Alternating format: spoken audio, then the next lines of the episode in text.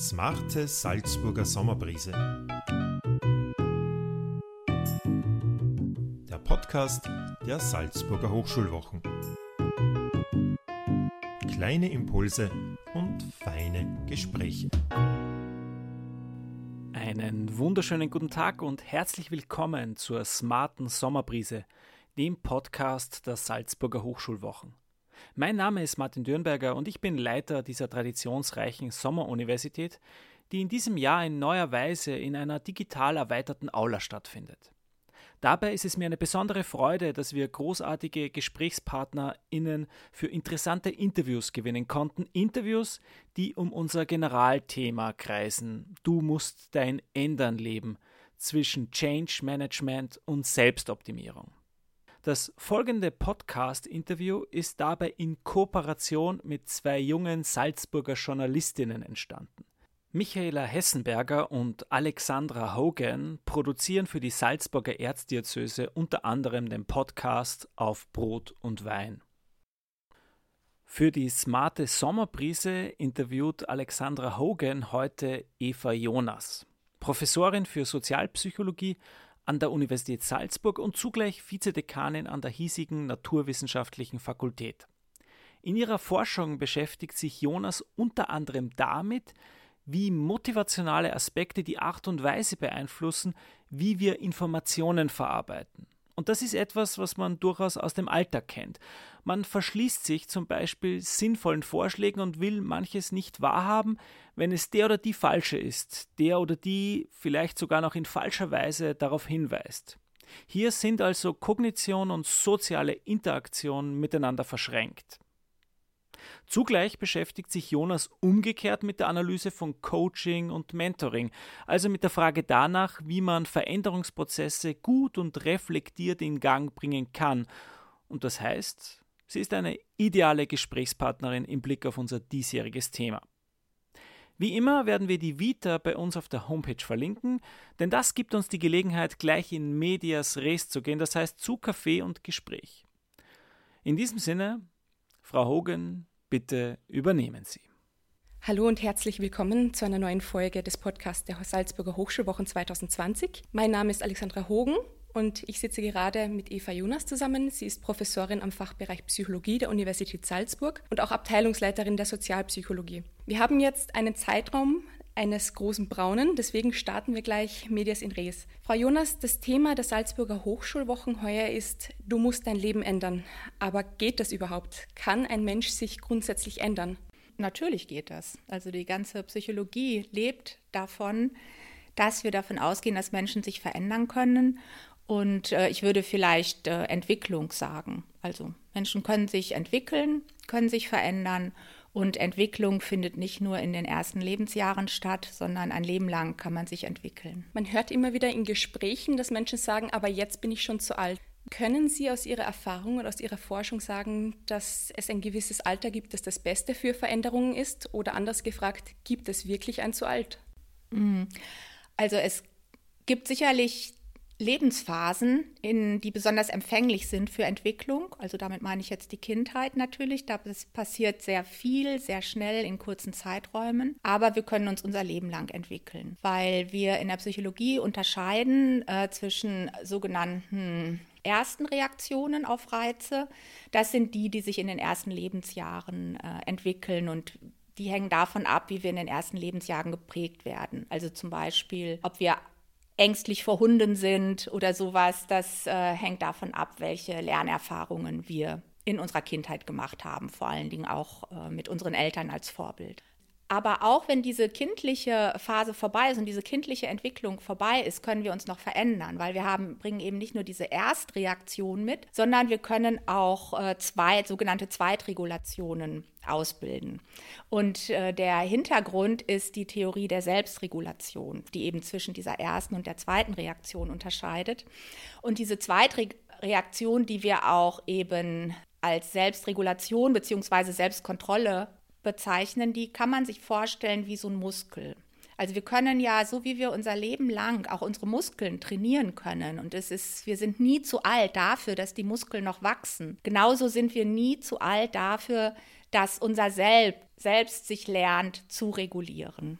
Sie haben gerade die Angst vor Hunden erwähnt. Ich denke, fast jeder Mensch hat gewisse Ängste. Bei mir zum Beispiel sind es die Spinnen und ich frage mich immer, könnte ich mir das wirklich abtrainieren? Wie lange würde sowas dauern? Wie schaut sowas aus? Naja, da müsste man jetzt die Kollegen von der klinischen Psychologie fragen. Der Jens Blechert könnte uns hier sicher weiterhelfen, ähm, weil man also es gibt, es gibt alle möglichen Lernstrategien, dass man solche Ängste abtrainieren kann. Also ich glaube, die Kollegen würden das jetzt mit Konfrontationstherapie machen oder systematischer Desensibilisierung. Sie würden eben erstmal entweder sehr stark mit Reizen konfrontiert oder sich langsam annähern, so ganz, ganz langsam, erstmal nur in der Vorstellung und dann könnten sie systematisch ihre äh, Spinnennähe steigern. Eine Überwindung. Sie beschäftigen sich in Ihrer Forschung unter anderem mit diesen Wechselwirkungen zwischen Emotionen, Denken und Verhalten. Ihrer Einschätzung nach und auch Ihrer Forschung nach, wie sehr ist unser Denken von der Psyche beeinflusst und auch von Emotionen beeinflusst? sehr stark natürlich, weil unser Denken kommt äh, aus unserem Körper und äh, die körperlichen Zustände, die emotionalen Zustände beeinflussen sehr, sehr stark, was wir überhaupt wahrnehmen und worüber wir nachdenken. Wenn wir eben in negativer Stimmung sind oder in ängstlicher Stimmung sind, dann äh, sehen wir viel eher die Dinge, die nicht passen, die Unstimmigkeiten. Und wenn wir in sehr positiver Stimmung sind, dann ähm, sind wir kreativer, dann ähm, nehmen wir es nicht so genau, dann sind wir großzügiger und so weiter. Aber andersrum können natürlich auch, kann unser Denken, auch unsere Emotionen beeinflussen. Also wir können schon ganz gezielt unseren Blick umlenken und das ist eben die Selbstregulation, von der ich eben gesprochen habe. Also wir können ähm, unser, unsere Emotionen beeinflussen, wir können uns beruhigen oder wir können uns auch aufmerksam machen, darauf vorsichtiger zu sein ähm, indem wir bestimmte Denkstrategien anwenden. Also das ist eine schöne Interaktion im Menschen. Das heißt, solche Denkstrategien sind dann auch sehr nützlich auch für etwaige Krisensituationen. Mhm. Ja, auf jeden Fall.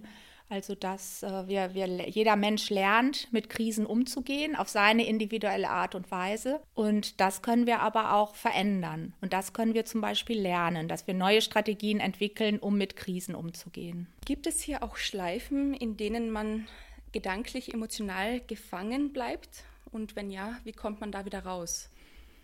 Ja, also solche, solche Schleifen gibt es. Es gibt ähm, die Situation, dass wir ruminieren, also sozusagen immer wieder über dasselbe nachdenken und uns zwar versuchen zu ermutigen, über was anderes nachzudenken und dann zack, springen die Gedanken zurück zu dem Thema, was uns Sorgen macht. Ja, also solche, solche Denkschleifen werden dann aktiviert, wenn wir etwas nicht abschließen können, wenn, ja, wenn wir äh, kognitiv kein Ende finden können. Also wenn wir, wenn uns etwas Sorgen macht, wenn uns etwas betrübt, wenn wir uns einen anderen Ausgang wünschen.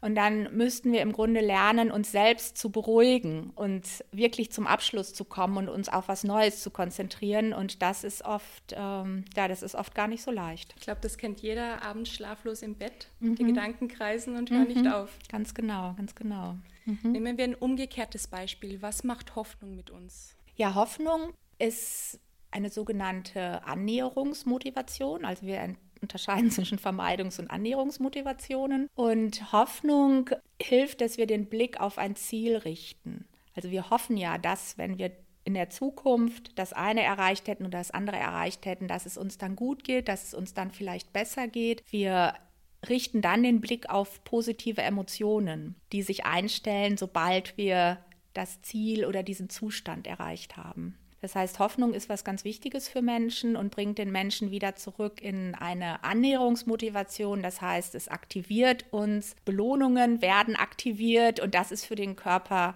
einfach ein sehr, sehr gutes, schönes Gefühl. In diesem Wechselspiel zwischen Emotionen, Denken, Verhalten kann man sagen, dass es Genderdifferenzen gibt.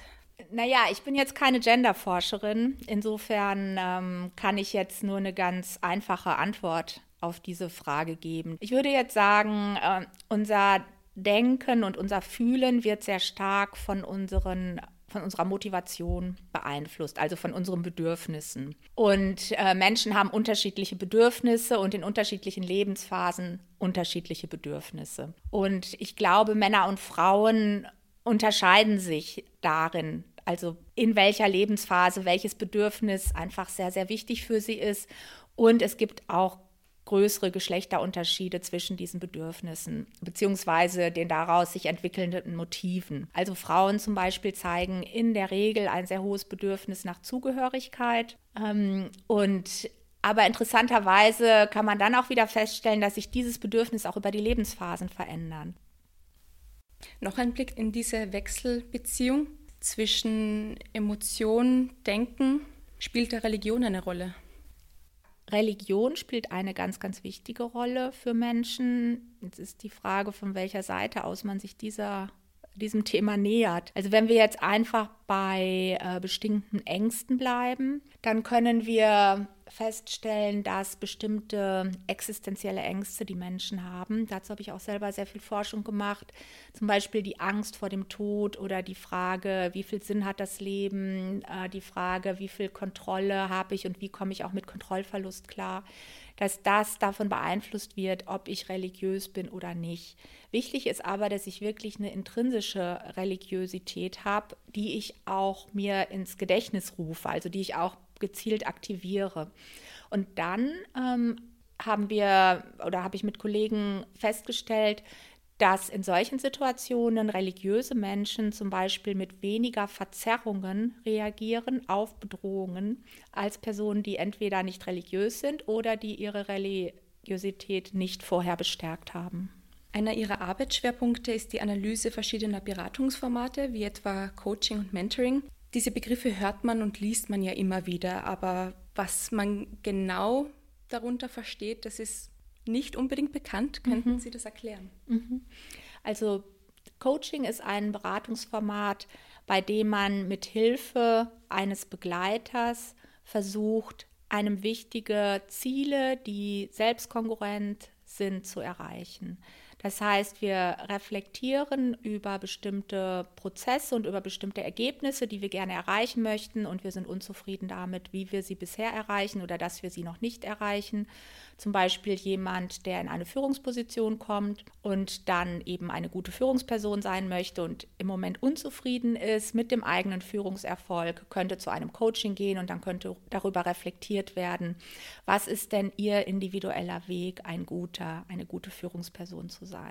Ähm, beim Mentoring, ähm, da geht es vor allen Dingen um solche Wechselphasen im Leben. Also wenn man praktisch so von der Sozialisation in eine neue Stufe reinkommt, das könnte jetzt auch das Beispiel Führungsverantwortung ähm, zu übernehmen, also eine Führungsaufgabe zu bekommen sein. Und dass man dann einen Mentor an die Hand bekommt, das ist eine Person, die normalerweise fortgeschritten ist an Berufserfahrung und die dann eben am eigenen Modell erklären kann, wie sie führt oder mit welchen schwierigen Situationen sie schon konfrontiert wurde und wie sie mit den Situationen umgegangen ist.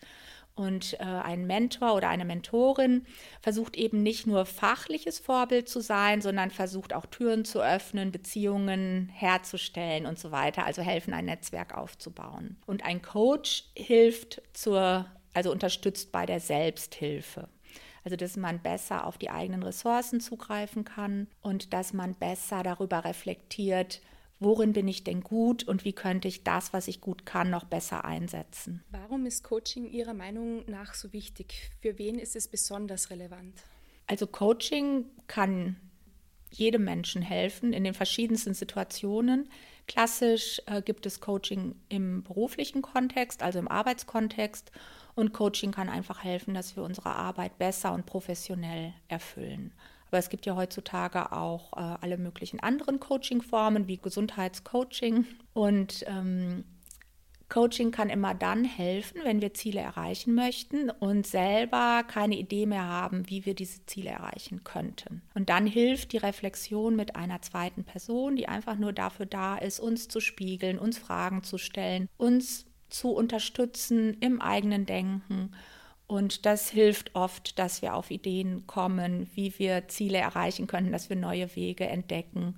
Und Coaches arbeiten ja auch mit bestimmten Tools, also mit bestimmten Visualisierungshilfen oder sie arbeiten mit Kartentechniken oder es werden auch so Aufstellungen gemacht, dass man sich bestimmte Alternativen überlegt und dann den ganzen Körper einbezieht und wirklich versucht zu spüren, was möchte ich denn wirklich. Und dieser konzentrierte Ansatz hilft uns oft oder hilft Menschen oft, dass es uns teilweise wie Schuppen, Schuppen von den Augen fällt.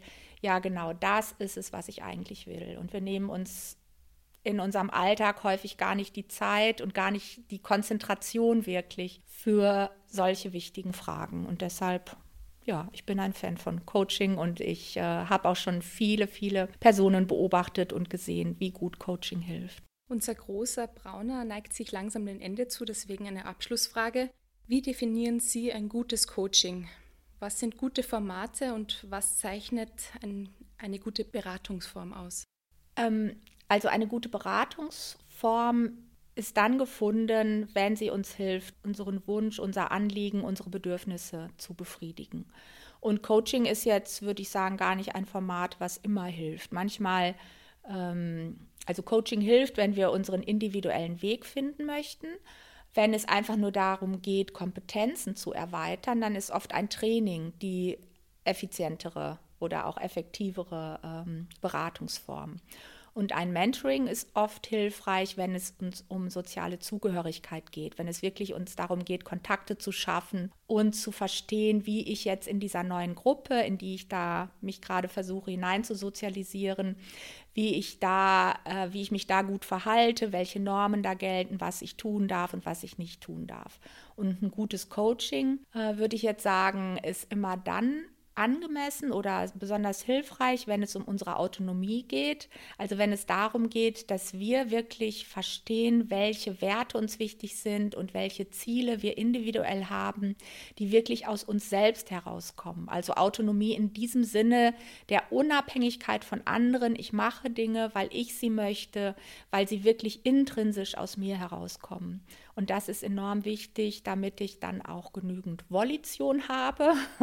Also nicht nur Motivation, sondern auch Volition, das heißt genug Willenskraft, um meine Ziele auch zu erreichen und im Hinblick auf die Ziele, die ich mir selbst gesetzt habe, dann auch äh, energiegeladen zu arbeiten. Ein schönes Schlusswort. Das war der erste Teil unserer großer Brauner ist vorbei. Wenn Sie allerdings noch mehr Lust haben, liebe Hörerinnen und Hörer, dann bleiben Sie auch noch für den zweiten Teil, wenn wir bei einem Ristretto sitzen. Das war der erste Teil, der erste Kaffee des Gesprächs zwischen Alexandra Hogan und Eva Jonas. Und wenn Sie noch Interesse haben, etwas über unsere Psyche in Zeiten von Corona zu erfahren, dann haben Sie Glück. Es gibt noch einen zweiten Teil. Es würde mich sehr freuen, wenn Sie reinhören.